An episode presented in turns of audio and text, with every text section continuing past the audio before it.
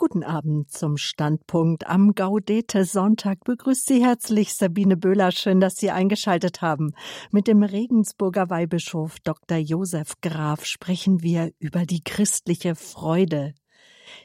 Der heutige dritte Adventssonntag sticht besonders heraus.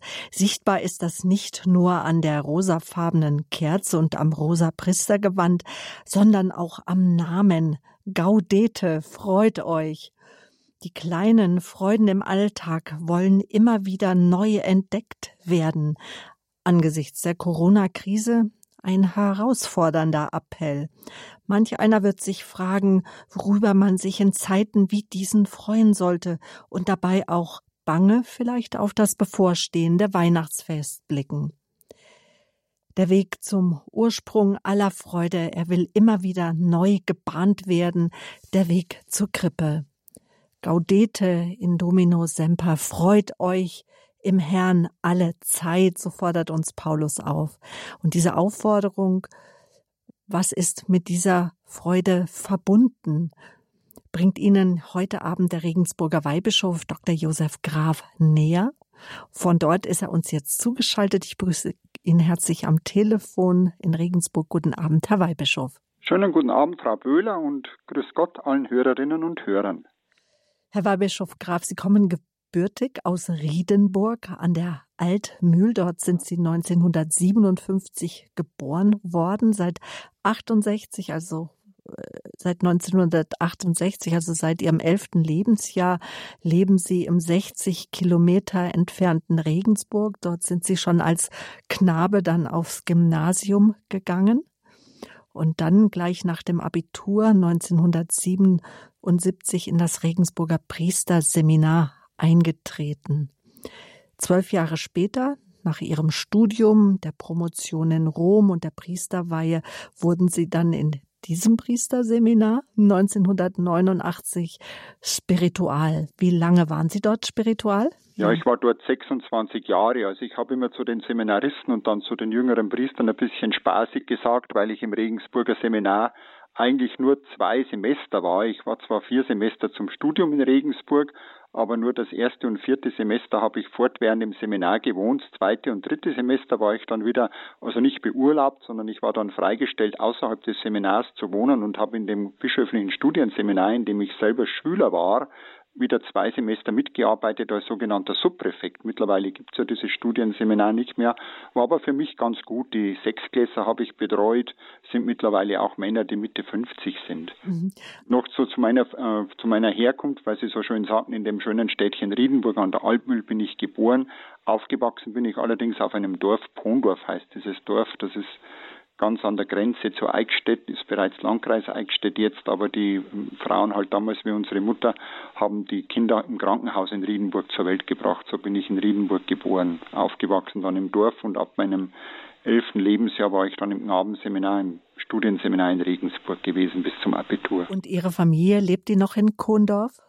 Die, ja, es ist ein Bruder von mir noch dort, ein unverheirateter Bruder. Die Eltern sind verstorben mittlerweile, die Mutter 2011 und der Vater 2012. Aber bei diesem Bruder bin ich noch hier und da zu Besuch im Elternhaus. Mhm. Und Regensburg, wenn ich es recht verstanden habe, ist äh, Ihnen zur Heimat geworden. Am 7. Juni 2015 wurden Sie in Regensburg im Hohen Dom St. Peter zum Weihbischof geweiht. Woran erfreuen Sie sich besonders, wenn Sie auf Ihre Heimatstadt, also Ihre selbstgewählte Heimat oder ja, Regensburg blicken? Ja, da haben Sie das jetzt schon genannt. Also der Dom freut mich natürlich oh, besonders. Ja. Und zwar ist das für mich auch eine, eine geistliche Freude dann, dass ich im schönen Dom zu Regensburg dann zum Bischof geweiht wurde, weil ich nämlich die Diakonenweihe und auch die Priesterweihe nicht im Regensburger Dom empfangen habe. Ich war ja zum Studium in Rom dann gewesen, am Germanicum, bin dort in der Hauskapelle des Germanicum 2000, äh, Entschuldigung, 1982 zum Diakon geweiht worden und 1983 in der Kirche San Ignazio zu Rom, das ist so die übliche Weihkirche fürs Germanikum, bin ich zum Priester geweiht worden und deshalb war es für mich eine besondere Freude, dass ich dann die Bischofsweihe im Hohen Dom zu Regensburg empfangen durfte. Und was für mich so eine alltägliche Freude ist, dass ich ganz in der Nähe des Domes hier wohne, von wo ich jetzt auch zu Ihnen spreche, nämlich im Dompfarrhaus, in der Kaplanswohnung, eigentlich in der Wohnung des früheren Domkaplans. Es gibt jetzt einen Domkaplan nicht mehr, wohne ich und das ist nur 100 Meter vom Dom weg.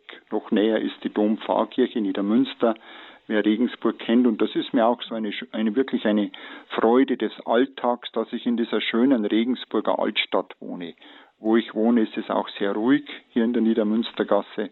Ja, das ist mir so eine kleine alltägliche Freude. Heute war natürlich ein sehr trüber Tag, aber trotzdem ist es schön, in dieser Altstadt zu sein. Ich habe allerdings das Haus heute nur verlassen für den Gottesdienst im Dom, sonst hatte ich heute frei. Ich hatte auswärts keinen Festgottesdienst.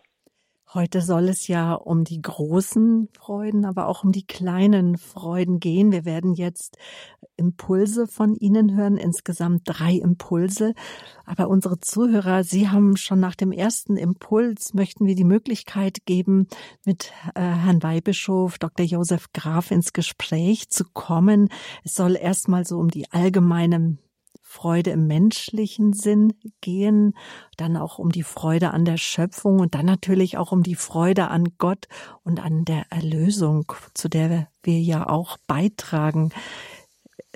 Die Nummer sage ich Ihnen schon mal durch, unter der Sie dann nachher anrufen können nach dem ersten Impuls.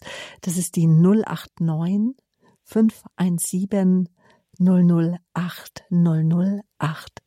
Und die Nummer finden Sie auch auf unserem Programmfaltblatt von Radio Horeb unter dem allgemeinen Teil. Ich sage Sie nochmal die Nummer zum Standpunkt zur Live-Sendung über die christliche Freude mit Weihbischof Josef Graf aus Regensburg 089 517 008 008. Also um die kleinen Freuden soll es heute jetzt auch im ersten Impulsvortrag besonders gehen. Vielleicht so noch die Frage, was hat Sie heute besonders gefreut? Also eine äh, sehr interessante Frage, was für mich heute so eine kleine Freude war. Ich habe ja gesagt, ich habe heute das, das Haus gar nicht mehr dann verlassen. Es war ein trüber Tag gewesen und ich war hier in meiner Wohnung, habe Vormittag dann nach dem Gottesdienst eine schöne größere Gebetszeit für mich gehabt, aber eine kleine alltägliche Freude war, ich habe ein bisschen aufräumen können und habe in meinem Arbeitszimmer hier, das ist auch, da, da habe ich auch meine Fotos aufbewahrt Fotos wieder gefunden in einem Schub, in einem Schubladen im Schrank. Das war mir so eine Freude, die hab, hatte ich nicht eingeordnet und waren da irgendwie verschüttet gegangen. Das waren Fotos, wo meine Eltern noch drauf äh, waren. Das war der 85. Geburtstag unseres Vaters. Das war für mich so eine kleine Freude, so alte Fotos noch in, in dieser ja, Hülle oder in diesem Kuvert wiederzufinden, so wie das damals aus dem Fotostudium von der Entwicklung gekommen ist, von dem Entwickeln. Das waren also noch keine Digitalbilder, sondern halt noch die, die alte analoge Kamera gewesen, mit der die gemacht waren. Das war für mich heute eine, so eine kleine alltägliche Freude. Und das möchte ja auch eingeübt werden, immer wieder die kleinen Freuden zu entdecken im Alltag und darum soll es auch gehen jetzt in Ihrem ersten Impuls. Bitte schön. Ja, ganz herzlichen Dank für diese schöne Einführung. Liebe Hörerinnen und Hörer von Radio Horeb, der erste Impuls soll gehen über die Freude im allgemein menschlichen Sinn.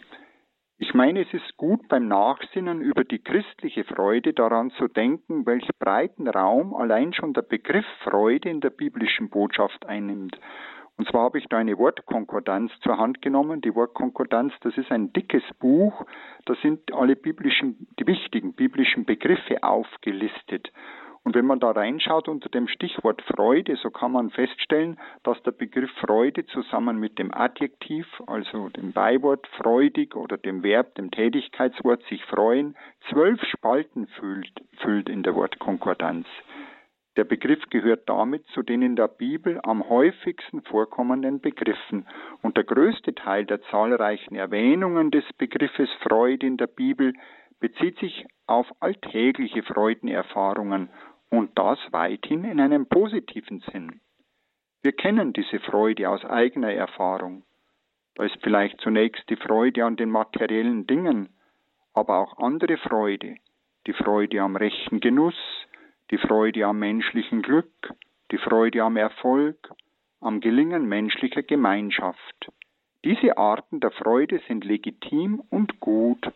Und auch die Bibel kennt die Rede von den alltäglichen Freuden, von den großen und kleinen Freuden des menschlichen Lebens. Wir dürfen diese vordergründigen kleinen Freuden nicht abwerten.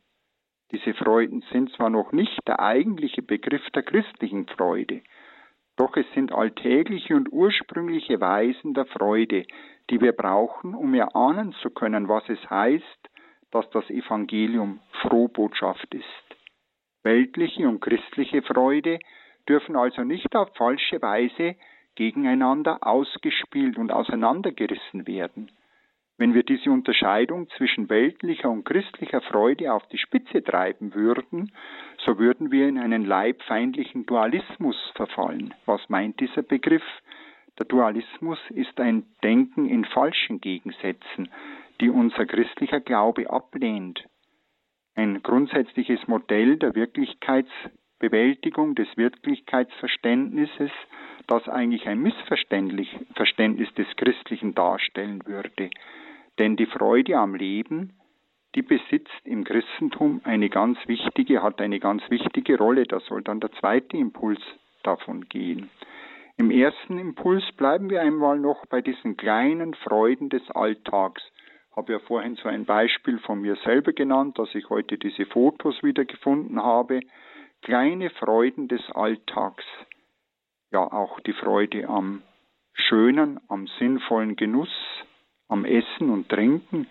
Mir gefällt das eigentlich immer sehr gut, wie Jesus sich einmal verteidigt. Das war jetzt erst einmal auch Evangelium gewesen in der Adventszeit jetzt, dass Jesus sagt zu den Zuhörern damals, ja, Johannes ist gekommen, er hat nicht gegessen und getrunken, er hat ein hartes Leben geführt und die haben gesagt, er ist von einem Dämon besessen.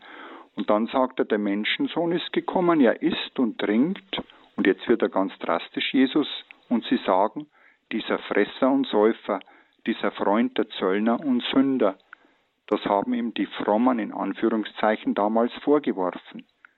Jesus hat offensichtlich durchaus das Essen und Trinken in gesundem Maß auch geliebt. Ich könnte mich besinnen und fragen, wann habe ich in der letzten Zeit einmal eine besondere Freude empfunden?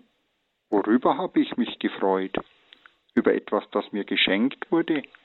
Über eine Begegnung?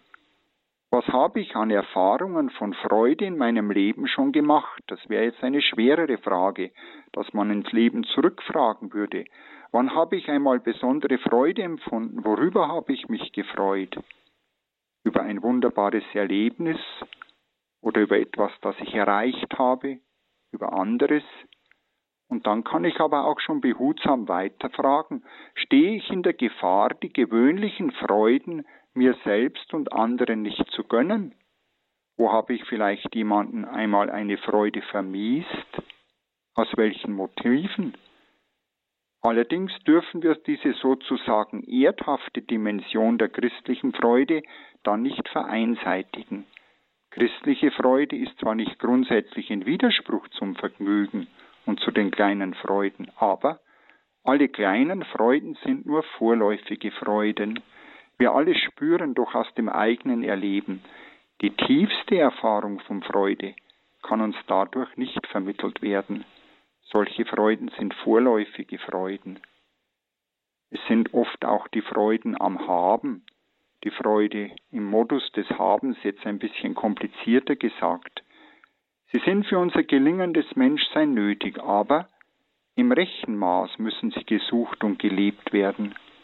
Wir fassen die Freude einseitig auf, wenn wir so nur im Haben suchen würden, etwa im materiellen Haben, im Besitz, im Wohlstand, ja auch in geistlichen, in geistigen Formen des Habens, in Genussformen, im Vergnügen. Das ist ja in unserer modernen Welt eine besondere Gefahr, jetzt auch in dieser Zeit der Corona-Krise, dass Menschen meinen, nur weil das Vergnügen nicht mehr möglich ist, dass dann innere Freude nicht mehr möglich sei. Es gibt andere Formen auch eines, einer reinen Freude am Haben, etwa auch Freude an der Karriere, am Erfolg ist im Grunde auch eine Freude am Haben, an etwas, was ich erreicht habe. Auch die Freude an Ansehen, an Lob, an Anerkennung.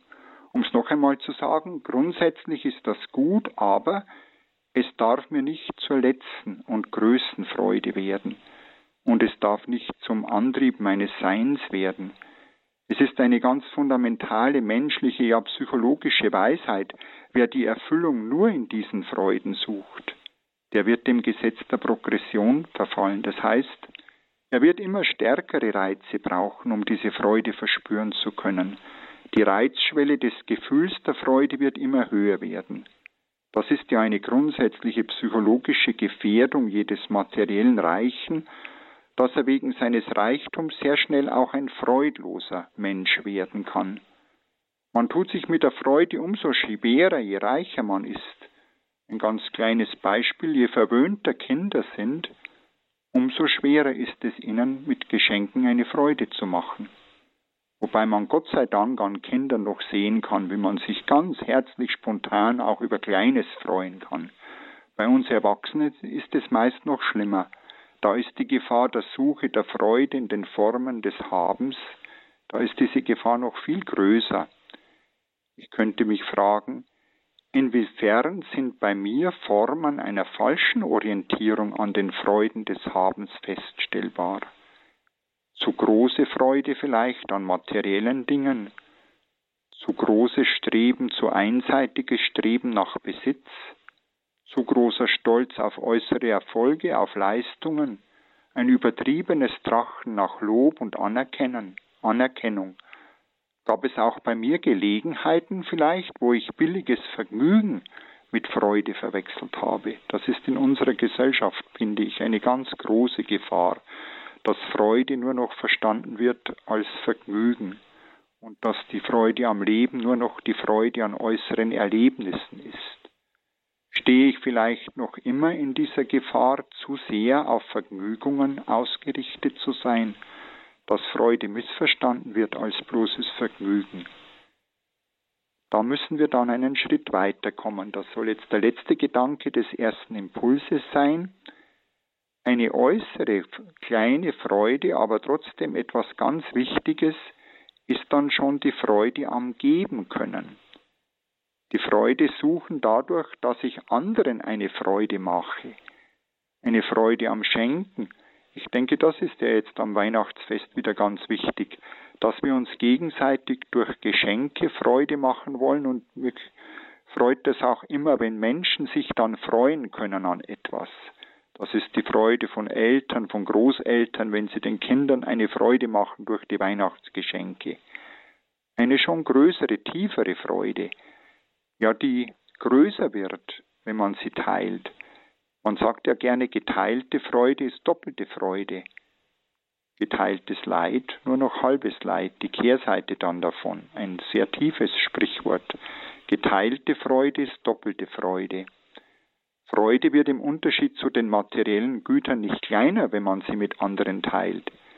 Es kann nichts Schöneres geben, als über des nächsten Glück sich freuen und ihm wünschen, was man sich selber wünscht, hat einmal die heilige Brigitta von Schweden gesagt. Und ein bekanntes Dichterwort sagt es so, Willst du glücklich sein im Leben, trage bei zu anderer Glück, denn die Freude, die wir geben, strahlt ins eigene Herz zurück. Es könnte zu unserer adventlichen Besinnung auf die Freude gehören, in unser Leben dann hineinzufragen. Kenne ich aus meinem eigenen Erleben auch diese Freude an der Freude anderer? Kenne ich die Freude darüber, anderen geholfen, anderen Freude gemacht zu haben? Oder jetzt ganz konkret, wann habe ich zum letzten Mal jemanden eine Freude gemacht? Sollte ich in diese Richtung auch öfter Freude suchen? Weil diese Freude zurückstrahlt in mein eigenes Herz. Vielleicht könnten Sie mich, könnten Sie mich näher heranführen, diese Freuden am Geben, an die eigentlich entscheidende Freude dann, an die Freude an der Nähe des Herrn. So viel zum eigenen Impuls. Also der erste Gedanke wäre gewesen, kenne ich eine gesunde äußere Freude an den kleinen Dingen, gesunde Freude auch an dem, was mir geschenkt ist. Dankbarkeit paart sich ja mit dieser Freude. Kenne ich auch eine Freude am Erfolg, am Schönen, was ich schon erleben durfte. Und kenne ich diese schon etwas größere Freude an der Freude anderer, die Freude daran, anderen zu beschenken, anderen eine Freude zu machen. So viel der erste Impuls. Dankeschön, Herr Weihbischof Dr. Josef Graf. Aus Regensburg kommen Sie hier im Standpunkt auf Radio Horeb. Es geht heute am Sonntag Gaudete um die christliche Freude. Und wir möchten mit Ihnen jetzt in das Gespräch kommen nach dem ersten Impuls, wo es äh, zunächst auch um den Wert und auch, aber auch um die Gefahr der kleinen Freuden ging. Und dass die christliche Freude, unsere Freunde ja, Freude ja nicht einseitig sein darf. Wie geht es Ihnen im Alltag mit den kleinen und großen Freuden? Kennen Sie die Freude? Kennen Sie gesunde Freude? Sie können anrufen 089 517 008 008. Das ist die Nummer jetzt hier ins Studio. Maria Kolak ist für uns in der Regie eine ehrenamtliche Mitarbeiterin. Sie nimmt ihre Anrufe gerne entgegen. Die Nummer 089 517 008 008. Gleich nach einer Musik geht's weiter mit Ihren Anrufen.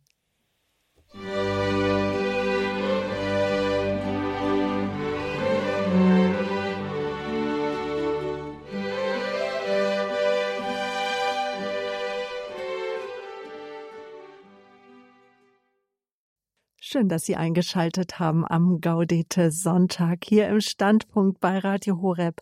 Die Freude steht im Mittelpunkt. Heute der Impulse von Weihbischof Dr. Josef Graf aus Regensburg. Und auch Sie, liebe Hörerinnen und Hörer, haben wir eingeladen, uns teilzuhaben an Ihrer Freude. Ob Sie die Freude im Alltag, die kleinen Freuden kennen oder sogar, dass Sie sich mit anderen Menschen mitfreuen können. Sie haben uns angerufen. Die Nummer, das ist die 089 517 008 008. Johanna Herrmann, ich freue mich, dass Sie uns erreicht haben. Guten Abend. Aus Heiligenbronn im Schwarzwald rufen Sie an. Ja, ich äh, grüße Sie recht herzlich, alle miteinander und wünsche euch erst einmal eine schöne Adventszeit, eine besinnliche. Dankeschön. Die Adventszeit ist für mich die, die schönste Zeit. Ich sitze hier in meinem Zimmer, ich bin im Heim mit meiner Zwillingsschwester. Ich äh, bastele seit neuestem Sterne mit Papier und Uhu. Und da habe ich ein großes Lob erhalten. Und dann meine liebe Schwester Elisabeth Herrmann mag gern Blumen. Und Blumen kann man jedem mal schenken. Rosen zum Beispiel, wenn sie duften, aber diesmal duften sie ja nicht, aber trotzdem. Es ist doch eine große Freude. Unsere Schwester Otti, die in Bad Homburg ist, hat uns letzte Woche plötzlich ein Päckchen geschickt. Da war einiges drin, das ich auch mit meinen anderen teilen kann. Die Dankbarkeit, die ist so groß in mir, so tief. Und auch die Dankbarkeit, wenn jemand, mein Freund gestorben war, dass er die Corona nicht bekommen hat. Und erst viel, viel später habe ich doch Gott danken können, dass er es nicht bekommen hat. Und, äh, und bin jetzt auch ganz tief berührt. Auch eine kleine Musik, eine schöne Musik kann uns erfreuen oder das Talent der anderen anerkennen und sie auch mal loben. Oder einfach auch für andere auch beten, die in Not sind. Wir sind immer gewöhnt, wenn jemand eine Prüfung hatte oder sonst was, kommt, betet für uns, wir haben eine Prüfung. Und das finde ich sehr gut. Und dann noch habe ich eine ganz, ganz nette Freundin. Die ist aber schon über 80. Aber mit ihr bin ich jetzt gerade nur in, mit Telefon verbunden. Aber trotzdem, auch andere, Alice und alle, die hier sind, sind so nett zu uns. Und ich wünsche, dass die Freude in euch allen in tief ins Herz hineindringt. Nämlich die Freude und die Dankbarkeit gehören eng zusammen. Auch im Trauern. Frau Herrmann, das ist ja ganz wunderbar, was Sie da gesagt haben. Darf ich was dazu sagen, der Weihbischof? Das ist jetzt wie eine Konkretisierung meines Impulses. Übrigens, was Sie da vorhin jetzt noch genannt haben, das habe ich mir für den dritten dann aufgespart, ganz am Schluss, was wir uns gegenseitig wirklich auch schenken können. Und wenn jemand gläubig ist, freut das Menschen, nämlich, dass wir für sie beten. Also mir, für mich ist das immer eine große Freude, wenn wir Menschen sagen, ich bete für sie. Also ich, ich habe ein paar Menschen, vor allem also an einen denke ich jetzt, da weiß ich, dass die täglich für mich betet jemand. Und ich finde, das ist mir immer eine große Freude und äh, mich, mich äh, verpflichtet es auch. Also ich habe jetzt gestern erst wieder auch die Messintention, wir dürfen immer Messintention für was nehmen. Gestern hatte ich die frei, ich war bei der GCL bei der Regensburger, bei der Gemeinschaft christlichen Lebens zu einer Abendmesse gestern, zur Vorabendmesse in einem Exerzitienhaus, das sonst geschlossen ist, aber da konnten wir hinkommen. Und dann habe ich gesagt, die Messintention nehme ich heute mal wieder für alle, denen ich das Gebet versprochen habe und euch alle schließe ich jetzt auch mit ein. Also das ist ein großes Geschenk, das wir uns machen können und auch das andere mit diesen kleinen kleinen Freuden haben Sie jetzt so schön aufgegriffen, Frau Herrmann. Was machen Sie denn mit diesen Stroh, mit diesen Sternen aus Papier, die Sie basteln? Verschenken Sie sie oder? oder? Verschenke sie an, an unsere Bewohner oder an, an unsere ähm, ähm äh, Betreuern und äh, auch sonst in den äh, Senioren mache ich, äh, schenke ich die und das Schwestern, Schwester Agnes, die ist die Mutter Oberin hier in Heiligenbrunn. Und das macht mir so riesen Spaß, dass ich auch jetzt noch was anderes angefangen habe, den Stern auch mit Wolle zu umrahmen. Sehr schön, sehr schön. Also ich, ich hoffe, die können sich auch an sowas Kleinen und Schönen dann freuen. Ich musste ja meinen Impuls dürfte, Impuls dürfte ich ja nicht so lang machen, ich habe viel weggrenzen müssen. Ich äh, hätte gerne auch noch drin gehabt, aber jetzt kriege ich es doch irgendwo an, weil ich mit Frau Böhler ja vereinbart habe, dass nicht zu lang dauern darf. Ich glaube, das wäre heute für den, für unseren modernen Menschen so wichtig, wo wir so in einer Welt leben, wo immer so dieser Drang ist, noch größer und noch mehr. Also wenn Leben und Freude am Leben nur in immer noch größeren Erlebnissen gesucht wird, ich glaube, wir Christen müssen in eine andere Richtung gehen. Die Freude wieder am Kleinen selber haben und auch den Menschen vermitteln können. So etwas wie eine Vogelstimme, wenn man die im Sommer hört. Oder jetzt auch im Winter, wenn ein schöner, schöner Sonnentag einmal ist. Ja. Oder sonst, wenn man ein schönes Bild irgendwo sieht, das einem gefällt. Oder man Eine sieht. Schöne Krippe auf der Fensterbank. Sehr schön. Darf ich noch ein kurzes Adventsgedicht sagen? Die Frau Böhler ist die Chefin. Frau Böhler darf sie doch, oder? Die, die Frau Selbstverständlich Herrmann. gerne. Und Herr Weihbischof, wir wollen natürlich auch alles von Ihnen hören, alle Gedanken und am besten im Gespräch mit den Hörern, so wie jetzt. Frau Johanna, Advent. bitte. Advent. Ein Lichtlein brennt. Ein Lichtlein, hell und rein und klar. Es strahlt, es leuchtet in die Welt. Bald wird es Weihnacht sein. Das schönste Geschenk ist doch Jesus Christus. Alles andere ist doch Nebensache. Wir wollen alle zufrieden sein. Halleluja. Halleluja. Frau Herrmann, ganz, ganz herzlichen Dank für Ihren Anruf und auch für den Impuls, den Sie verstärkt haben, auch durch Ihre Gedanken. Auf Wiederhören, alles Gute und ein gesegnetes Advent. Advent noch eine frohe Weihnacht für Sie. Auf Wiederhören. Auch von mir, Frau Herrmann. Und wir schließen Sie dann am Schluss, glaube ich, ist ja eh vorgesehen, Frau Böhler, haben wir jetzt, äh, äh, denke ich, wird eher vorgesehen, einen Segen zu geben, dass wir auch diese äh, Schwestern und Brüder sehr mit einschließen, die jetzt anrufen. Selbstverständlich. Und wir bleiben mit unserer Aufmerksamkeit in Heiligenbronn, wenn ich das richtig sehe und wahrnehme. Dort sind Sie nämlich Hildegard Detscher am Telefon. Grüß Gott. Ja, grüß Gott, Frau Böhler, grüß Gott, Herr Weihbischof. Grüß Gott. Also ich glaube, die Freude, wenn, wenn man so richtig betrachtet, also auf Weihnachten hin, Jesus ist geboren und dass man aus dem weil Jesus geboren ist, macht man anderen eine Freude und gibt man die Freude auch weiter. Und da kann man gar nicht anders die kleine Freude sehen. Denn ich freue mich auch immer, wenn morgens die Sonne scheint und ich kann aufstehen. Das ist ja schon ein Geschenk. Für mich ist jeden Tag Weihnachten, nicht nur in der Weihnachtszeit. Jeden Tag ist Weihnachten, weil wir ja jeden Tag von Gott neu beschenkt werden. Und ähm, das Geschenk ist mir ja auch, der Joachim Ringelnatz sagt ja, schenke, weil du dein Geschenk du selber bist. Und man kann sich auch an andere irgendwie verschenken, wenn man ihnen eine Freude macht. Oder wenn man mal, sagen wir mal, wenn man Zitter spielt und ein schönes Lied, Lied spielt oder singt. In der Gruppe darf man es ja. Oder wenn man mal in, in, im Gottesdienst, da freut man sich ja auch, wenn man Jesus in der heiligen Kommunion empfangen darf. Das ist höchste Geschenk. Und da, wenn man das, wenn man das richtig betrachtet, ist Jesus ist ja der Urgrund unserer Freude. Und ähm, da kann man ja nur dafür dankbar sein, dass er dass er also viel für uns getan hat. Wenn, wenn er die Welt nicht erlöst wäre, hätte, wären wir ja keine Christen.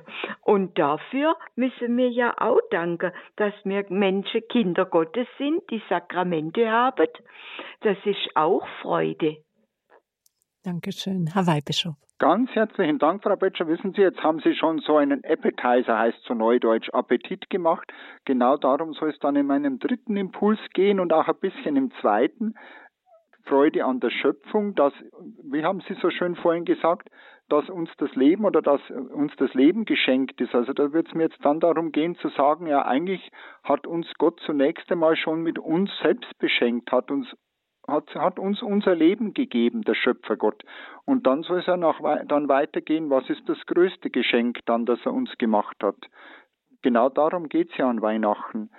Gott schenkt uns seinen Sohn, deshalb beschenken wir uns. Und immer neu vergegenwärtigt sich dieses Geschenk, wenn Christus in den Sakramenten, vor allem in unserem wichtigsten Sakrament, in der Eucharistie, sich uns schenkt, sich uns leibhaftig schenkt. Er schenkt uns seinem Leib, er kommt zu uns, er will immer mehr sich mit uns verbinden, dass wir aus ihm und mit ihm und in ihm leben können. Ganz herzlichen Dank, das war schon richtige Theologie, Frau Betscher, die Sie da mitgebracht haben. Und es ist in der Tat auch eine Gnade und auch wieder ein Geschenk, wenn man das sehen darf und wenn man das so ausdrücken darf. Dankeschön, Frau Detscher. Alles Gute. Vilshofen an der Donau, Dort ist Maria Wagner zu Hause und hat uns erreicht. Guten Abend, Frau Wagner. Ja, grüß dich Gott. Frau Böhler, glaube ich, habe ich richtig gehört. Genau, ich bin Sabine Böhler. Ja. Wunderbar. Also ich habe mich heute jetzt so gefreut, ich habe Radio Horeb eingeschaltet und jetzt habe ich den Weihbischof Graf äh, gehört am, am Telefon und den kenne ich persönlich aus Bad Kötzing vom Pfingstritt. Und es ist jetzt schon ein paar Jahre her, wo er die, die Festpredigt gehalten hat und die, den Festgottesdienst, den Feldgottesdienst. Und jetzt hat er mir halt eine solche frei gemacht, weil ich, ja, jetzt halt wieder ihrem gehört das erste Mal wieder.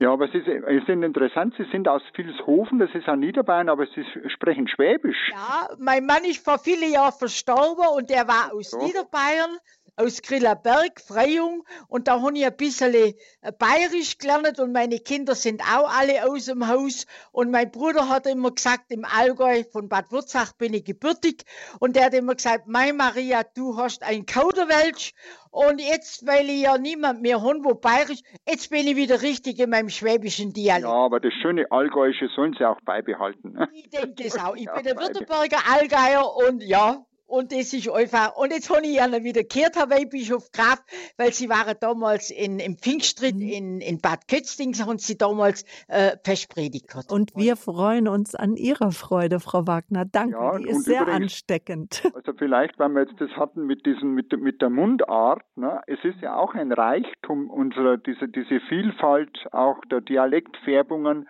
auch das darf uns freuen. Also ich höre das Allgäuische immer gerne. Mich hat im Priesterseminar, wo ich im 26 Jahre Dienst getan habe, die ersten Jahre, dann später konnte sie es nicht mehr tun, hat eine ganz liebe Schwester aus dem Allgäu damals meine Wohnung mit betreut. Also die wollte fast immer ein bisschen zu viel machen. Diese die Schwester, die, die mal die Oberin auch war im Priesterseminar, aber da habe ich mich auch immer schon so schön an ihrem allgäuischen Idiom, an dem, an dem allgäuischen Zungenschlag so gefreut. Mhm. Alles gut Ihnen, Frau Wagner, ja? vor allem gute Gesundheit. Für Gott, auf Wiederhören. Danke für Ihren Anruf. In Moosburg an der Ilz ist Anita Altenbeck am Telefon. Grüße Gott, hallo. Ja, guten Abend, alle miteinander. Guten Abend, Herr Weihbischof. Guten Abend. Ich habe jetzt riesig gefreut, Ihre Stimme zu hören und die guten Gedanken und Beispiele. Und da wollte ich jetzt einen kleinen Beitrag geben. Leider kann ich momentan als Musikantin, ich bin schon in Rente, nicht mehr in Altenheime gehen. Und oh, schade ähm, mal in der Woche wegen Corona und so und freue mich, wenn die Türen wieder offen sind. Und mit den Liedern, die einfach das Herz so anrühren, wie zum Beispiel so alte Schlager, die kleinen Dinge des Lebens, schenkt dir der Himmel vergebens, wenn du nicht siehst, dass die Blumen blühen und so weiter. Und es ist einfach so ein Geschenk des Himmels, wenn man als Kind das lernen durfte, Akkordeon spielen. Und dann habe ich Akkordeonunterricht viele Jahre gegeben und dann wieder nochmal die Akkordeonschüler, die dann erwachsen waren, die sind im Musikgarten mit den Kleinstkindern gekommen und jetzt bin ich im Altenheim gelandet und das freut mich so sehr, weil das einfach immer reflektiert. Also man geht anders ins Altenheim rein, wie man rausgeht. Ganz beglückt und beschenkt. Und das ist einfach wunderschön. Und das wollte ich jetzt einfach sagen, dass man einfach mit den Senioren und vor allem auch mit den dementen Leuten, da sieht man strahlende Augen. Zuerst sind es ganz todtraurige Augen und dann geht die Sonne auf in den Augen der Senioren. Durch so einfache Lieder, wo sie sich von früher erinnern können. Ja, das bleibt, also ich habe das mit meiner eigenen Mutter, wenn ich das so ein bisschen so persönlich auch sagen darf, also unsere Mutter, das darf man ja auch sagen, ist am Schluss auch altersdement gewesen, da ist mir das auch mhm. so aufgefallen und jetzt oft schon, wenn ich gehört habe von, von Menschen, die halt dann in diese Krankheit gekommen sind, das hat ja niemand in der Hand, das kann jeden im Alter auf jeden ja. zukommen, dass Lieder, also Melodien haben sich ganz tief eingeprägt mhm. in, in, in, äh, ja, ins Gedächtnis ganz tief eingeprägt geprägt, wenn vieles schon verloren gegangen ist. Mhm. Liedmelodien sind noch da. Und das ist das Langzeitgedächtnis bei den dementen Leuten, das einfach, äh, wie Sie sagen, das ist einfach noch da. Und da tun Sie Dienst, wenn ich das recht verstanden habe, ehrenamtlich? Das mache ich ehrenamtlich, ja. Einmal in der Woche. Und da haben wir in Moosburg zwei, äh, Moosburg an der Isar haben wir zwei Altenheime und da würde ich mich wieder freuen, wenn die Türen wieder offen sind, gell? Ja, also das wird hoffentlich bald kommen, das müssen wir auch ins Gebet einschließen. Ich meine, da ist vielleicht dann doch mittlerweile auch die Technik ein bisschen eine Hilfe, dass dann diesen äh, Bewohnerinnen und Bewohnern dann doch Musik wenigstens vorgespielt werden kann, wenn ja. jetzt schon nicht aktiv so Musik gemacht werden ja. kann. Übrigens auch, das ist auch in meinem Impuls vorhin nicht gewesen, aber sehen Sie, der liebe Gott hilft uns, dass wir auf diese Dinge noch kommen. Die Freude am Kulturellen, also an Musik auch oder an, auch an bildender Kunst, das ist auch eine, eine eigentlich zunächst einmal eine, eine Freude an etwas, das uns zur Verfügung gestellt ist. Geht es im zweiten Impuls dann ein bisschen drum, so in der Schöpfung, auch in der Schöpfungsordnung. Das ist ja wie der Mensch dann die Schöpfung auch weiter verwandelt, auch weiter gestaltet, wenn wir kulturschaffend sind. Ne? Auch wenn der Mensch den Acker bestellt, das heißt im Lateinischen die Agrikultura, wenn das Feld kulturell bearbeitet wird. Das ist ja auch alles uns zur Freude, zur Freude am Leben und erst recht dann auch das Kulturschaffen der Musik ist ganz wichtig für Freude, Musik. Auf jeden Fall. Ich habe mich eben auch gefreut, als ich unser Stück Tochter Zion gehört habe. Musik durchflutet einfach das Herz. Dankeschön, Frau Altenbeck. Schöne Grüße an die Isar. Schöne Grüße nach Moosburg. Marianne Dauerer, Sie haben uns auch angerufen heute Abend hier im Standpunkt. Wir sprechen über die christliche Freude heute am Gaudete Sonntag. Guten Abend. Guten Abend. Guten Abend, Frau Dauerer. Guten Abend. Ich wollte eigentlich hauptsächlich was fragen. Ja. Mich freut es immer sehr, wenn ich anderen eine Freude machen kann. Mhm. Aber wenn, wenn ich was geschenkt bekomme oder sonst irgendwas, da kann ich mich gar nicht so groß freuen. Ein Satz vom Herrn Weihbischof hat mir ganz, ganz gut gefallen. Und zwar, man kann anderen und selbstverständlich auch mir große Freude machen, wenn man sagt, ich bete für dich. Das war eigentlich der einzige Satz, der mich beeindruckt hat. Na, das freut mich aber jetzt. Das freut mich aber. Das ist, glaube ich, auch ein großes ja. Geschenk, das wir uns machen können. Aber ich würde Ihnen trotzdem von Herzen wünschen, dass Sie sich auch freuen können über andere Dinge. Vielleicht will diese Freude bei Ihnen nochmal wieder kommen oder, oder gemehrt werden. Moment, ich hole die Hörerin gerade noch mal rein. Frau Dauer.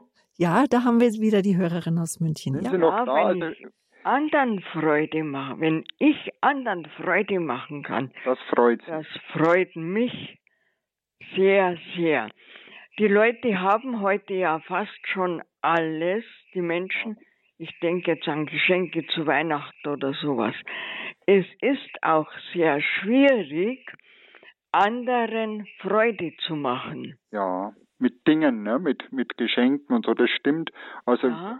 wenn, die, wenn wir bedürftiger sind, also die Armen, deshalb wollte ich auch ein bisschen sagen, dass das die Gefahr des Reichtums ist.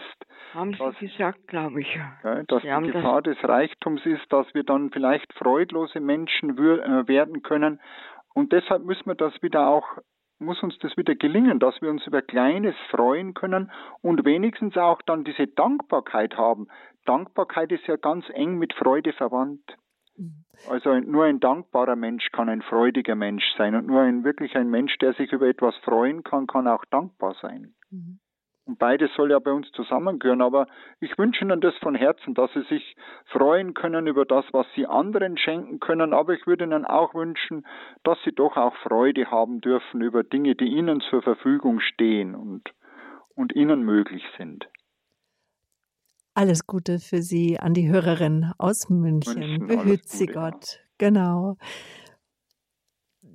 Manchmal ist es ja tatsächlich so, dass man etwas geschenkt bekommt, was man vielleicht schon hat oder wo man denkt, ach, das war es jetzt vielleicht gerade nicht.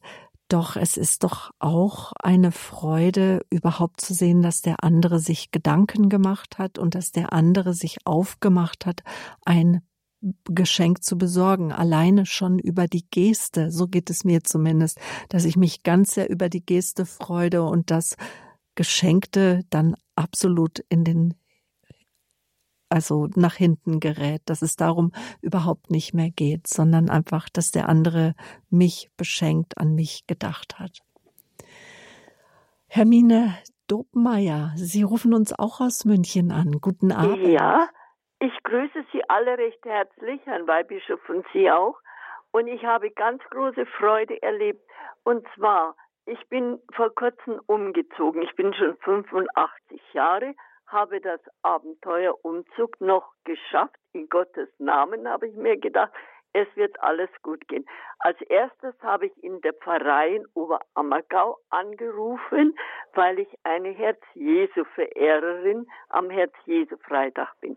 Dann habe ich den Herrn Dekan schon am Telefon gehabt und sehe da, Zwei Tage später bringt er mir die heilige Kommunion. Ich habe ein kleines Altärchen aufgebaut mit Lichter und Kreuz und alles schön gemacht. Wir waren so andächtig. Wir haben selber eine Andacht gehalten und also sowas Schönes habe ich überhaupt noch nie erlebt. Und ich danke, bin unendlich dankbar und habe mich so gefreut. Und dann hat er gesagt, kriege ich jeden Herz Freitag kommt jemand von der Pfarrei. Und ich bin behindert, ich kann mehr gut gehen und ich traue mich jetzt auch nicht raus, wenn es glatt ist.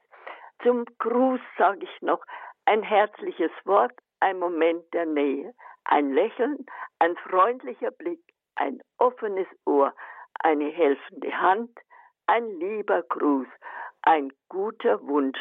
Das ist einfach Wünsche über Wünsche. Wenn man das den Leuten schenkt, dann hat man schon was getan. Ja, das war so meine freudige Erwartung in Oberammergau zum Einzug. Schön. Sehr schön. Ja, das ist, äh, das ist was Außergewöhnliches. Und am Schluss darf ich noch, habe ich selber geschrieben in Zierschrift, lass uns dein Licht an allen Tagen und deinen Stern in jeder Nacht, dass wir die Liebe weitertragen, die du in unsere Welt gebracht. Frohe Weihnachtszeit hinüber ins neue Jahr 2021, 21. 21 haben wir ja. Das wünsche ich allen Hörern und Ihnen ganz besonders die Gnade und einfach das große Gottvertrauen. Wir sind erlöste Christen. Das wollte ich jetzt beim Beitrag abgeben. Danke, ein wunderbares Wort, Herr Weihbischof. Danke, ja, sollen wir, also ich weiß nicht, äh, Frau Bühler, vielleicht sollen wir so einen zweiten und dritten Impuls zusammennehmen. Hm? Zweiten, dritten Impuls nehmen wir gleich zusammen. Nehmen Jetzt. zusammen, dann haben wir noch mehr Zeit. Also wenn da so schöne Anrufe kommen, dann äh, wir, nehme ich die spontan zusammen. Dürfen wir da hinkommen jetzt? Dazu? Jetzt nehmen wir noch eine Hörerin und okay, zwar ja. Frau Renger aus Chemnitz. Also Frau mhm. Dobmeier, ich dachte, Sie hätten uns jetzt aus München angerufen, aber wenn ich es jetzt richtig verstanden habe, sind also Sie im sind Sie im Oberammergau, Oberammergau. zu Hause. Gut. Ja. Dankeschön. Alles, alles Gute Ihnen, ja. Für ja. alle Ihre Mühe und für alles, was Sie uns hören, Freude machen. Genau. Dankeschön. Alles Gute für Sie, Alles danke Gute auch. Genau, jetzt gehen ja, wir aus Oberammergau mit unserer Aufmerksamkeit, bevor wir jetzt die nächsten zwei Impulse, erstmal noch eine Musik, zwei Impulse dann hören. Jetzt aber erstmal aus Chemnitz, Frau Renger, guten Abend. Guten Abend, ich rufe aus Sachsen an. Immer mal wenn was Besonderes ist. Und ich kenne den Herrn Weihbischof, grüß Gott, Herr Weihbischof. Grüß Gott. Äh, ich kenne Sie nicht, leider. Ich höre Sie zum ersten Mal. Ich habe auch ganz spät eingeschaltet. Ich wusste erst nicht, warum. Aber als mit von der Freude die Rede war, ist der heutige Sonntag ja nur gemeint. Genau. Gaudete. Gaudete. Äh, ich wollte Sie was fragen. War, seit wann wird zu Gaudete ein rosa Gewand oder zumindest rosa abgesetzt getragen? Mir ist es plötzlich bei einem Adventkranz, ich denke, na nu, wieso schicken die mir eine rosa Kerze mit, mit den anderen Kerzen, drei Kerzen? Wieso ist denn da eine rosa Kerze dabei? Das ist mir äh, vor ein paar Jahren schon äh, gesagt worden von meiner Freundin, aber ich habe es echt noch nie gesehen, dass jemand ein rosa Messgewand anhatte. Ja, es ist so eigentlich äh, äh gerade umgekehrt, aber es ist, ist eine gute Frage. Und zwar war das vor der Liturgiereform, war rosarot eine offizielle liturgische Farbe und die ist bloß zweimal im Kirchenjahr, nämlich war die am dritten Adventssonntag gewesen und am vierten Fastensonntag beim Sonntag Letare. Der hatte auch diesen, diesen Namen Freue dich, also Gaudere ist ein lateinisches Wort für die Freude dritte Advent, Gaudete vom Introitus-Vers des, des Messformulars her aus dem Philipperbrief, freut euch. Noch einmal sage ich, freut euch. Und im Sonntag Letare beginnt es auch mit diesem Wort Freude. Das, äh, und da waren die, war die rosarote Farbe. Und bei der Liturgiereform nach dem Zweiten Vatikanischen Konzil wurde diese rosarote Farbe zwar nicht verboten, aber eigentlich als offizielle liturgische Farbe ist sie jetzt, muss sie nicht mehr verwendet werden. Sie kann aber noch verwendet werden, wo ein rosarotes Messgewand ist. Und genauso das mit den rosaroten Adventskerzen. Also ich habe immer eine, und zwar meine Haushälterin, die hat das einmal gesehen in einer Kirche. Also ich habe zur halben Stelle eine Frau angestellt und dann hat sie mich gefragt, wieso war jetzt da in der Kirche, in der sie das gesehen hat, eine äh, Kerze rosarot, haben die nicht genug Violette gehabt? Dann habe ich ihr erklärt, dass das davon herkommt, dass eben der äh, Sonntag Gaudete diese rosarote Farbe in der vor der Liturgiereform verpflichtend hatte und jetzt kann sie noch sein. Und in Österreich, glaube ich, ist noch so üblich, weithin noch so üblich, dass die Adventsgrenze die dritte Kerze eine rosarote ist. Bei uns sieht man es kaum in den Kirchen. Also es ist eigentlich nicht neu, sondern es ist das Frühere, das man aber noch so pflegen kann mit der rosaroten Kerze. Genau. Ich bin leider nicht ein Liturgiehistoriker, ein Studierter, da müsste ich jetzt einmal nachschauen, seit wann das gekommen ist, aber es war im, im Vor, äh, Liturg, in der vorkonziliären liturgischen Ritus üblich, die rosarote Farbe. Wann sie aufgekommen ist, bin ich leider überfragt, Frau Renger, das könnte ich jetzt nicht sagen, da müsste ich erst nachschauen. Ja, es ist üblich. Also ich habe es auch bei Radio Horeb erst kennengelernt. Es ist nicht mehr überall üblich, aber in unserer Kirche heute, wo ich war, gab es auch eine rosa Kerze. Dankeschön für diese Frage, Frau Renger. Weihbischof Josef Graf aus Regensburg ist unser Gast heute hier im Standpunkt und auch Sie, liebe Hörerinnen und Hörer, jetzt eine Musik und danach hören wir dann noch zwei Impulsvorträge von oder zwei so Impulse, die jetzt eigentlich zusammengehören. Und dann geht's weiter mit Ihren Anrufen.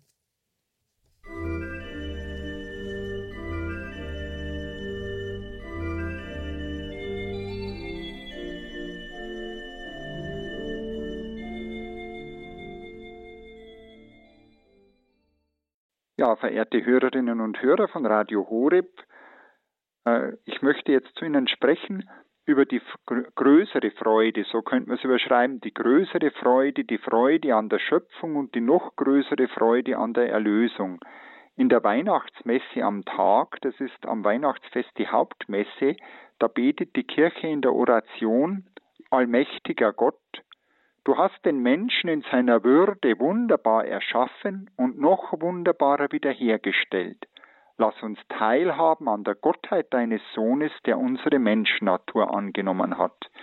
Ich finde, diese Oration bringt das so schön zum Ausdruck, wie wir Christen über die Schöpfung und über die Erlösung, die uns Gott in Christus schenkt, denken. Nämlich, dass die Schöpfung positiv ist, du hast den Menschen in seiner Würde wunderbar erschaffen. Wenn wir hineinschauen in die Heilige Schrift, da spricht das aus der Heiligen Schrift, dass die Schöpfung grundsätzlich positiv ist. Wie ein Refrain ist er das im ersten Schöpfungsbericht. Gott sah, dass es gut war. Die Schöpfung ist grundsätzlich gut, weil der gute Schöpfer Gott sie gewirkt hat. Ja, und es ist sogar einmal in der Rede in einem Psalm, in Psalm 104, da heißt es einmal, der Herr freue sich seiner Werke, ein ganz erstaunliches Gebetswort, da bittet der Psalmist, also der Beter des Psalmes darum, und wir, wenn wir diesen Psalm beten, der Herr freue sich seiner Werke, Gott möge sich doch an seiner Schöpfung freuen. Ich denke, wir müssen Gott nicht zur Schöpfung, zur Freude an der Schöpfung auffordern. Gott ist Gott und wir sind Menschen. Aber die Heilige Schrift spricht ja Gott Gefühle zu. Unter anderem auch das Gefühl der Freude, der Freude über seine Schöpfung. Wir sind Teil der guten Schöpfung, also können wir sagen, sind wir doch auch Gegenstände der Freude Gottes. Schon der Umstand, dass es uns gibt, ist für Gott ein Grund zur Freude. Welches grundsätzliche Vertrauen zum Leben muss doch dadurch für uns erwachsen. Welche Freude am Leben, weil es ein von Gott selbst gewolltes, von Gott bejahtes Leben ist. Ich denke, das wäre gerade heute für viele Menschen so wichtig, dieses Glück zu verspüren, dass jeder Mensch von Gott gewollt ist. Noch schöner gesagt, die Freude darüber, sich von Gott geliebt wissen zu dürfen. Und der Mensch ist berufen, teilzuhaben an dieser Freude Gottes über seine Schöpfung. In der christlichen Werteordnung darf deshalb das Bemühen um Askese immer erst an zweiter Stelle kommen nach der vorgängigen Freude an der Schöpfung. sonst wird Askese etwas Krampfhaftes, etwas Griesgrämiges und Freudloses. Man denke wieder an den Psalm 104, den ich vorhin erwähnt habe, wo vom Reichtum der Erde die Rede ist, vom Wein, der das Herz des Menschen erfreut. Da wäre wieder diese Freude am Geschaffenen, an der Schöpfung, ja am Ganzen der Schöpfung. Freilich, es ist in der Heiligen Schrift dann eine andere Botschaft auch, auf die wir heute nicht näher jetzt eingehen können, nämlich dass die Schöpfung auch eine gefallene Schöpfung ist. Durch die Sünde, durch die Sünde des Menschen, doch Gott lässt den gefallenen Menschen nicht endgültig fallen. Er schenkt ihm immer wieder neu sein Erbarmen. Noch größer als das Werk der Schöpfung ist deshalb das Werk der Erlösung, wie es die Gebete der Kirche zum Ausdruck bringen. In unserer christlichen Wirklichkeitsschau muss das, müssen wir über das Wunder der Schöpfung hinausgehen zum Wunder der Erlösung, der Wiederherstellung der durch die Sünde verlorenen Würde des Menschen. Das soll uns noch der tiefere Quell der Freude sein. Und das ist ja dann die Freude der Weihnachtsbotschaft, auf die uns der heutige Sonntag Gaudete bereits etwas einstimmen möchte. Die Freude darüber, dass wir in Christus erlöst werden, es ist die Freude, die die Engel bei der Geburt Jesu den Hirten auf dem Feld von Bethlehem verkünden, die Freude, die allem Volk zuteil werden soll. Heute ist euch in der Stadt Davids der Retter geboren, es ist der Messias, der Herr, aus der Weihnachtsgeschichte des Lukas im zweiten Kapitel. Und wiederum deutet die Heilige Schrift in ihrem Reden über Gott, wo Gott auch menschliche Gefühle zugeschrieben sind, das ist natürlich immer so von uns Menschen her gedacht. Die Heilige Schrift kann ja bloß uns Gott auslegen und Gott kann sich uns nur selbst mitteilen in seinem eigenen Wort, im Wort Gottes, indem er unsere menschliche Sprache spricht und auch menschlich von sich selber zu uns spricht. Die Freude Gottes auch über die Erneuerung der Schöpfung spricht aus der Heiligen Schrift. Der biblische Gott, das ist ja nicht ein Gott bloß in philosophischen Begriffen, Nein, dieser Gott hat menschliche Züge. Gott ist ein Gott, der sich auf, auf, die Suche nach uns Menschen macht. Ein Gott, der sich freut am Menschen, vor allem auch am Sünder, der umkehrt zu ihm und sich neu seine Liebe schenken lässt. Von dieser Freude spricht das Evangelium in vielen Gleichnissen. Am besten könnten wir es sehen in den Gleichnissen im 15. Kapitel des Lukas-Evangeliums. Da hat einmal ein Bibelwissenschaftler, Joachim Jeremias hat er geheißen, für diese Gleichnisse gesprochen, der, sind die Gleichnisse von der soteriologischen Freude Gottes. Was meint das? Soteriologie ist die Lehre vom Heil, also die Gleichnisse von der Freude Gottes am Heil, das er dem Menschen schenken darf. Diese drei Gleichnisse sind das Gleichnis vom verlorenen Schaf, da heißt es, wenn der Hirt das eine verlorene Schaf wiedergefunden hat, dann nimmt er es voll Freude auf die Schultern. Und wenn er nach Hause kommt, ruft er seine Freunde und Nachbarn zusammen und sagt zu ihnen, Freut euch mit mir, ich habe mein Schaf wiedergefunden, das verloren war. Und dann spricht der Herr die abschließende Erklärung für dieses Wort. Er sagt dann, ich sage euch, ebenso wird im Himmel mehr Freude sein über einen Sünder, der umkehrt, als über 99 Gerechte, die eine Umkehr nicht nötig haben. Und dann folgt das in die gleiche Richtung dann das Gleichnis von der verlorenen Drachme. Eine Frau hat zehn Drachmen, verliert eine und sie fegt dann das ganze Haus, sucht unermüdlich, bis sie das Geldstück findet. Und wenn sie es gefunden hat, ruft sie ihre Freundinnen und Nachbarinnen zusammen und sagt, Freut euch mit mir, ich habe das Geld wiedergefunden, das ich verloren habe. Und dann wieder das Erklärungswort, ebenso herrscht auch bei den Engeln Gottes Freude über einen einzigen Sünder, der umkehrt. Der Himmel, die Engel Gottes, in der Bibel sind das Chiffren für den Herrschaftsbereich Gottes, ja für Gott selber. Gott freut sich über den Menschen, der zu ihm zurückkehrt, oder besser gesagt über den Menschen, der sich eben von ihm aufsuchen lässt, sich von ihm finden lässt, sich von ihm nach Hause bringen lässt. Es ist jetzt vielleicht etwas eigenartig für ein strenges philosophisches Gottdenken, aber in der Heiligen Schrift ist das eine Freude, die der Mensch Gott machen kann, ja, die in gewisser Weise auch von uns Menschen, nämlich von der Freiheit von uns Menschen abhängt, von der Freiheit, ob wir umkehren zu Gott, ob wir uns von Gott suchen lassen, von Gott finden lassen, von Gott zurückholen lassen in seine Liebe. Der Höhepunkt dieser Gleichnisse wäre dann das Gleichnis im 15. Kapitel des Lukas vom verlorenen Sohn. Ich sage immer lieber Gleichnis von den beiden verlorenen Söhnen. Es geht ja um zwei Söhne und um den barmherzigen Vater. Das ist ja ein Gleichnis, das würde dann eher in diesen Vorfreuden, vorösterlichen Freudensonntag der österlichen Bußzeit passen, nämlich den Sonntag Etare, den ich vorhin erwähnt habe. Und da ist er das in einem der drei Lesejahre, nämlich im Lukas-Lesejahr, ist das dann das Evangelium am vierten Fastensonntag. Heute haben wir den Sonntag Gaudete, den dritten Adventssonntag ist, da geht es auf Sonntag, da geht es auch um diese Freude am Herrn, um diese Freude am Wirken Gottes an uns Menschen und für uns Menschen. Ja, letztlich um die Freude an Gott selber. Diese Freude an Gott selbst, von der die Heilige Schrift immer wieder spricht, die müsste für uns Christen mehr und mehr zum Tenor unseres Lebens werden. Wie weit bin ich damit? Was überwiegt in meiner Beziehung zu Gott, in meinem Gebetsleben? Die Freude an ihm? Oder kenne ich doch auch Angst vor Gott? Das Christentum darf keine Religion der Angst und des Zwanges sein. Das Christentum will eine Religion der Freude an Gott sein. Wie steht es bei mir damit? Kenne ich auch die Erfahrung einer tiefen Freude am Glauben? Wann hatte ich solche Stunden der Freude? Ich finde das immer sehr schön bei Kindern, wenn ich mich noch erinnere an meine Kaplanszeit.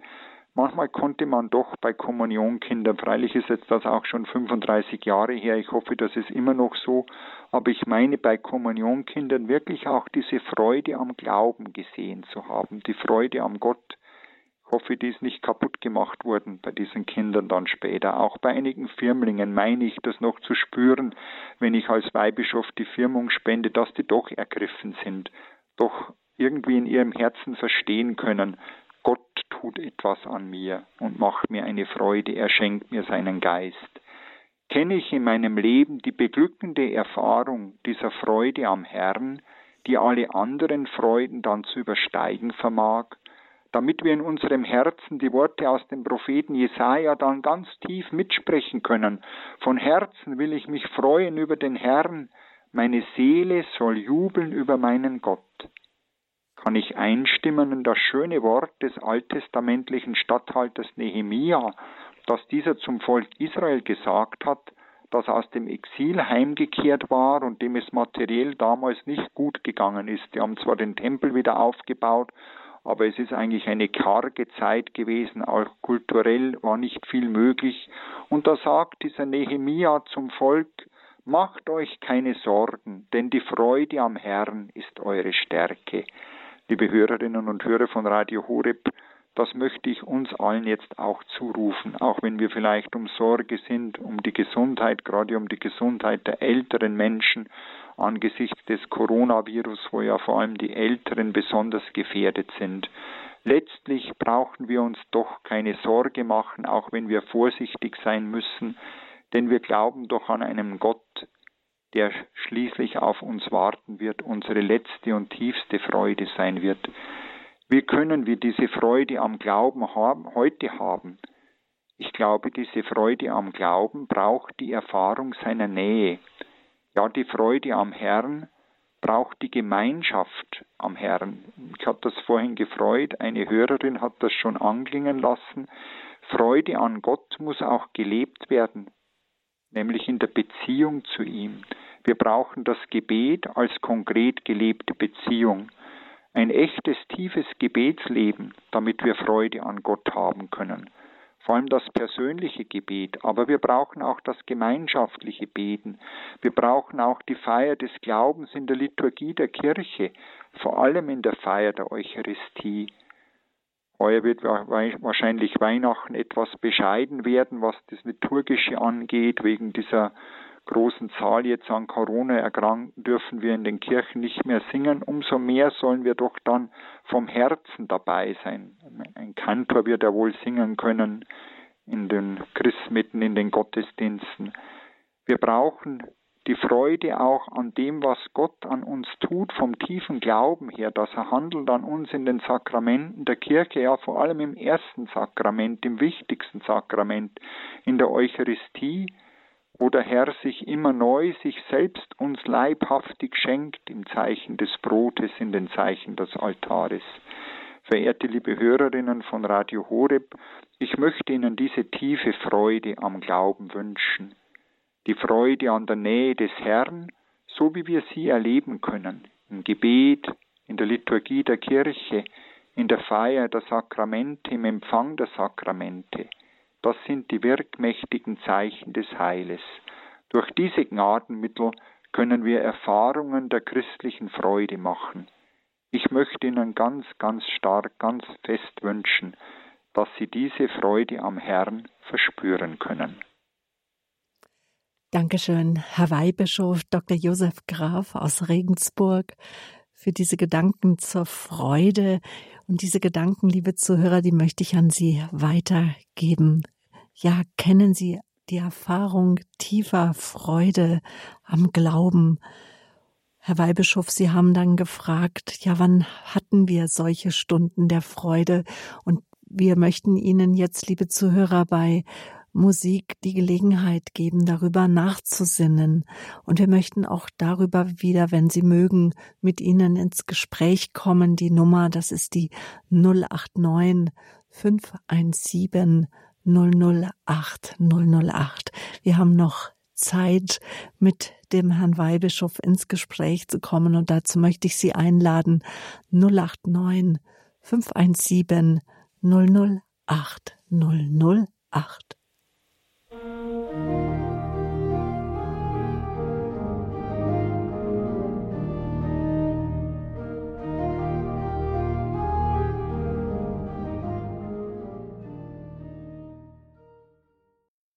Schön, dass Sie eingeschaltet haben hier zum Standpunkt auf Radio Horeb. Leben mit Gott, das ist unser Motto und das ist auch unsere Freude.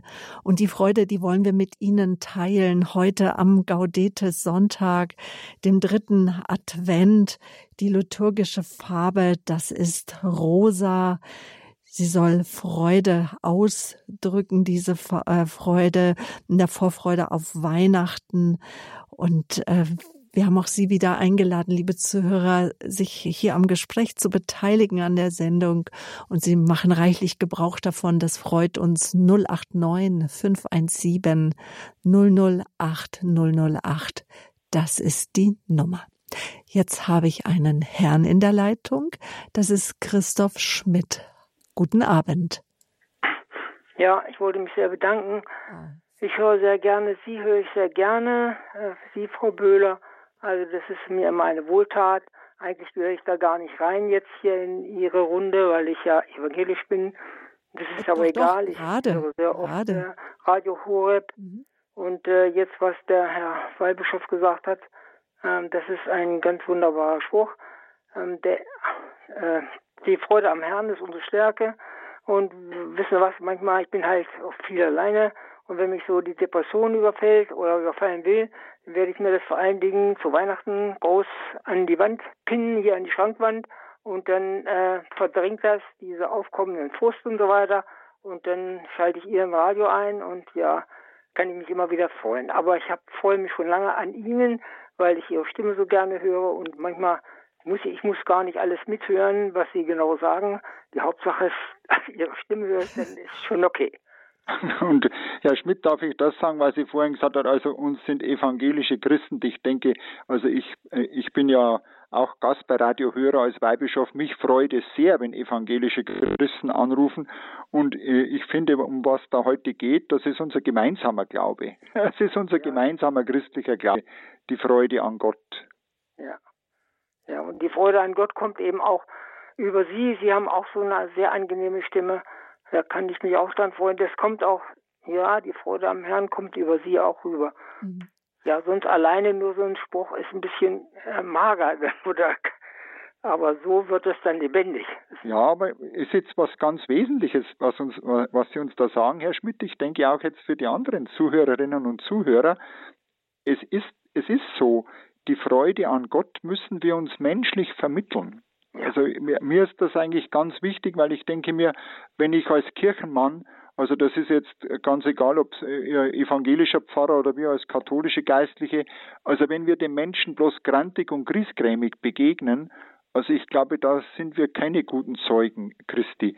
Also ich denke, wir, wir brauchen auch nicht immer zwar das Keep Smiling Gesicht haben, aber zumindest sollen, das, das habe ich mir immer sehr, sehr vorgenommen, die Menschen sollen meine Grundsympathie spüren. Die sollen meine Grundsympathie spüren dürfen und Grundsympathie ist für mich anders, als dass ich bloß immer so gaudihaft drauf bin. Übrigens der lateinische Begriff Gaudium, so haben wir damals im Lateinunterricht gehört, ist eigentlich nicht die Gaudi, sondern eher die innere Freude. Also die Menschen sollen spüren dürfen, dass ich mich innerlich von Gott gehalten weiß und dass ich dem Menschen etwas mitbringen darf, was ja letztlich nicht von mir kommt, sondern was vom Herrn kommt, wenn wir unsere Botschaft bringen, wenn wir das Evangelium bringen, das Gemeinsame. Also ich möchte uns allen wünschen, dass wir immer wieder Menschen begegnen dürfen, von denen wir spüren, die sind irgendwie doch vom Glauben gehalten. Die haben Freude am Glauben. Und das, das hilft uns dann. Und das wünschen wir Ihnen von Herzen, Herr Schmidt, dass wir wissen, dass wir zusammengehören durch die Taufe einfach und dass ja wir uns gegenseitig einfach Freude auch sind als Kinder Gottes. Alles Gute. Johanna Herrmann, Sie rufen uns jetzt auch aus Heiligenbronn an. Da sind Sie Hallo. schon die dritte ja. Hörerin, die uns von dort ich erreicht. Guten Abend. Ja, schon. Ich wollte etwas beitragen, das mich auch sehr berührt hatte, als ich das erste Mal in die Christmette durfte. Da war ich eben im, im zweiten Heim oder ne, im dritten.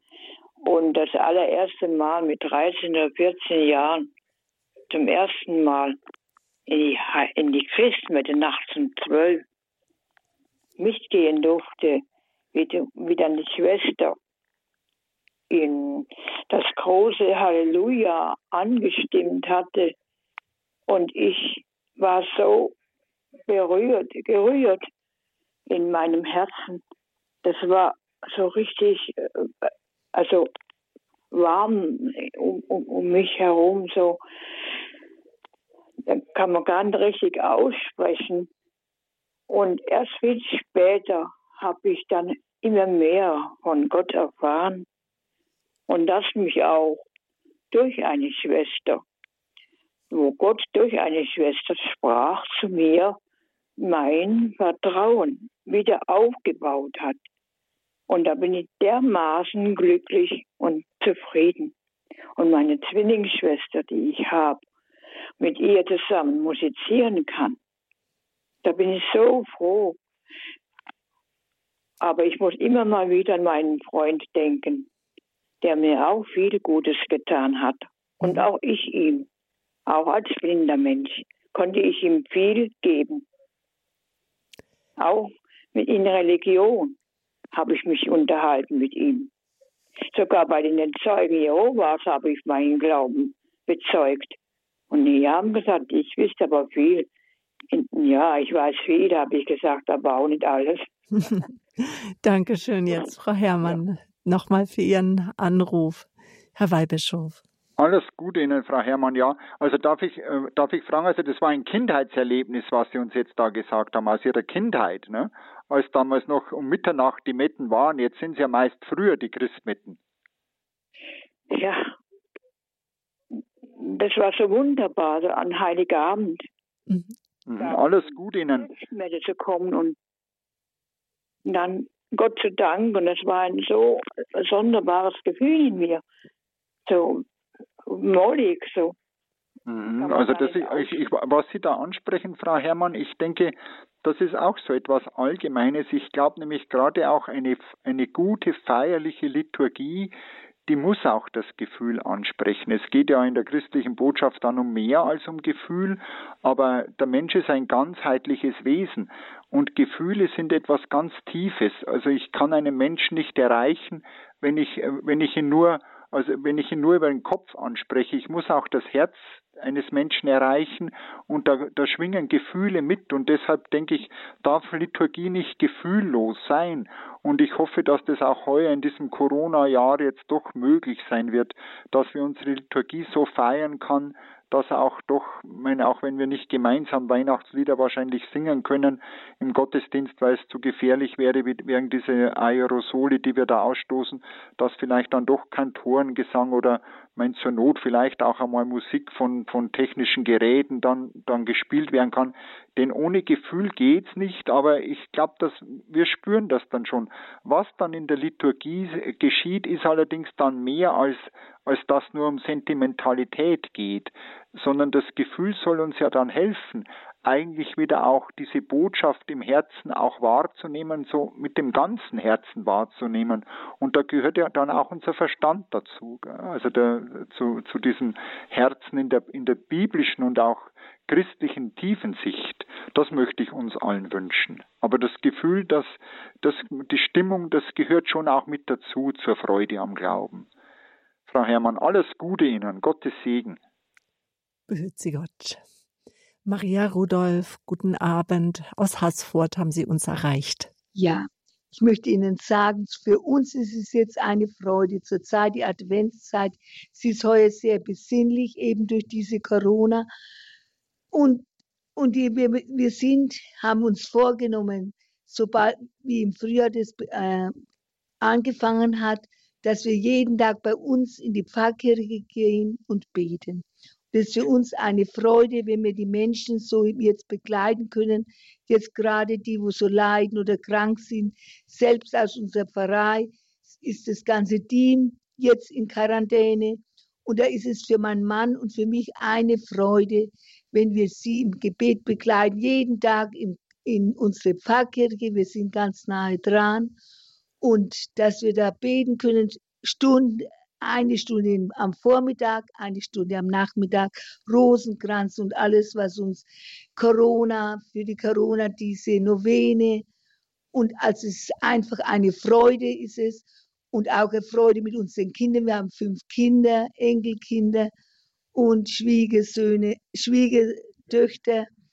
Und die, machen, die musizieren sehr gerne. Heute haben sie bei uns am, auf dem Berg gespielt schon Weihnachtslieder, nur in kleinen Rahmen. Und es ist einfach eine Freude, wenn man jetzt die, so in dieser Zeit so hineinwächst, auch trotz dieser Corona-Krise. Mhm. Und ja, und wir haben schon die Weihnachtskrippe aufgebaut. Das ist für uns eine Wunderbar. Freude, wenn wir jeden Abend davor sitzen, Rosenkranz beten, Lobpreis machen. Also, das ist für uns wirklich wunderbar. Sehr schön.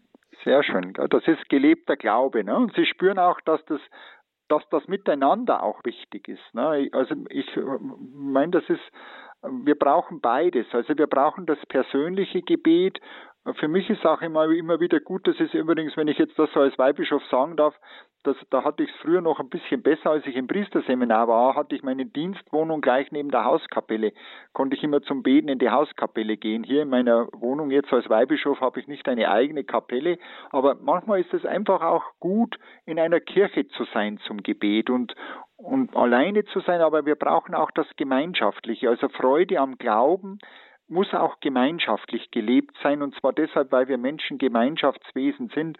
Und das ist halt jetzt in dieser Corona-Zeit eigentlich etwas, was unserem Menschsein zutiefst widerspricht, aber wir müssen natürlich aus Vernunftgründen und Nächstenliebe Gründen müssen wir das annehmen von den Fachleuten, dass man halt jetzt körperlich auf Distanz bleiben müssen, damit wir uns nicht anstecken und diesen Mund-Nasen-Bedeckung tragen müssen.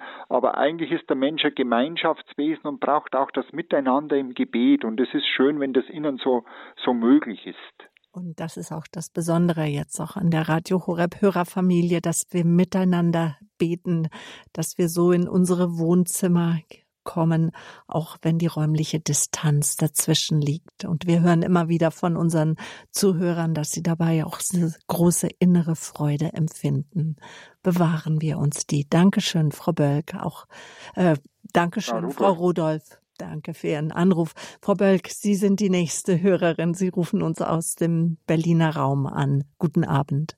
Guten Abend.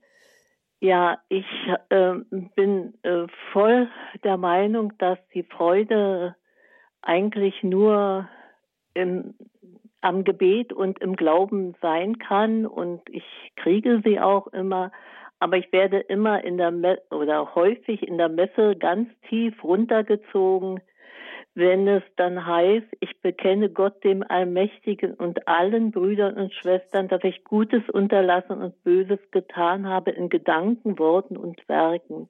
Ich kann mich damit überhaupt nicht identifizieren, identifizieren und bin da tief unten und traurig und ich möchte ja eigentlich die Freude am Glauben, den barmherzigen Christus haben und, und leben. Mhm. Und da vielleicht kann mir da der Herr Weibisch mhm. ein bisschen weiterhelfen. Ja, also ich denke, schauen Sie, vielleicht äh, wäre es dann gut zu sagen, aber okay oder zu spüren, weil ich eben mich von Gott als Sünder angenommen weiß. Deshalb darf ich doch so tiefe Freude empfinden. Also wenn Sie das Gefühl haben, für mich brauche ich jetzt das eigentlich nicht, aber dann, wenn wir das Schuldbekenntnis beten, tun wir das ja auch gemeinschaftlich. Und da sind vielleicht Menschen, die das wirklich brauchen, auch Gott wieder das hinzuhalten, was nicht recht war, und dann zu sagen, und dann sagt Gott zu uns sein Ja. Und er sagt sein Ja, ja bedingungslos. Er sagt es ja auch zu uns, wenn wir das nicht bekennen, aber wir, wir verweigern uns dann ihm. Also ich möchte Ihnen das einfach von Herzen wünschen. Frau Bölk, ich weiß nicht, ob ich Sie recht verstanden habe. Also Sie fühlen sich, Sie sagen, Sie fühlen sich runtergezogen, vom, wenn Sie Schuldbekenntnis beten müssen. Also vielleicht, äh, ich denke, der Mensch ist groß vor Gott, wenn er sich auch äh, als Sünder bekennen kann, seine dunklen Seiten anschauen kann, ich würde Ihnen das einfach wünschen, dass Sie das behutsam können und auch zulassen können. So was ähnliches, was Sie sagen, ich habe das auch einmal gehört von einer Therapeutin, die, da, die, da habe ich das verstehen können. Die hat gesagt, wissen Sie, ich habe halt immer mit Menschen zu tun, die in ihrem Leben so niedergemacht wurden.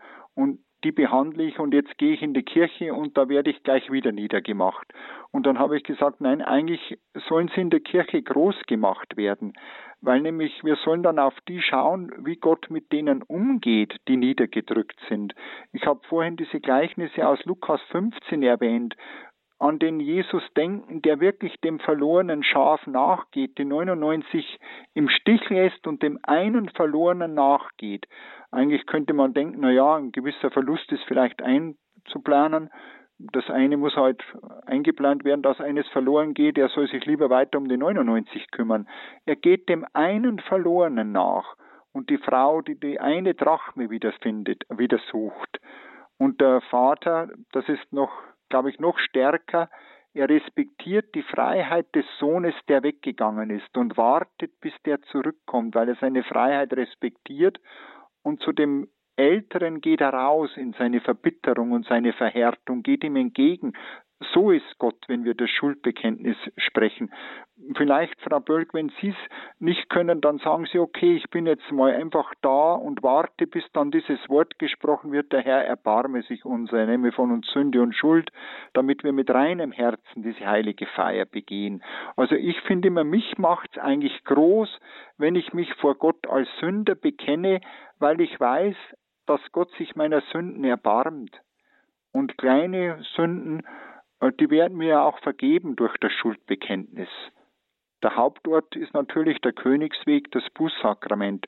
Aber vielleicht brauchen Sie von Ihrer Lebensgeschichte her mal, dass Sie den besonderen Akzent jetzt einmal auf das legen, dass da gesagt wird, der Herr erbarmt sich unser, er, geht uns entgegen. Wir müssen uns nicht, äh, wir müssen uns nicht äh, irgendwo überheben. Wir dürfen zu dem stehen, wie wir sind und wer wir sind. Also das würde ich Ihnen von Herzen wünschen, Frau Bölk, dass Sie trotzdem viel Freude an der Liturgie haben können. Mhm.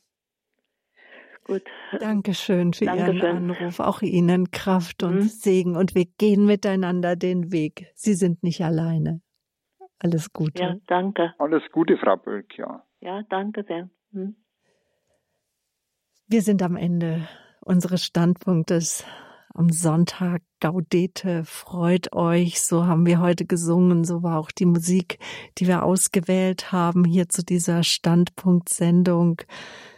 Herr Weihbischof Graf, ich habe noch so eine kleine Frage auf dem Herzen. Und zwar, es gibt Momente, wo wir sagen, da mag keine Freude kommen, da ist der Ruf, dass wir berufene Christen sind, die zur Freude berufen sind, das scheint so weit weg zu sein.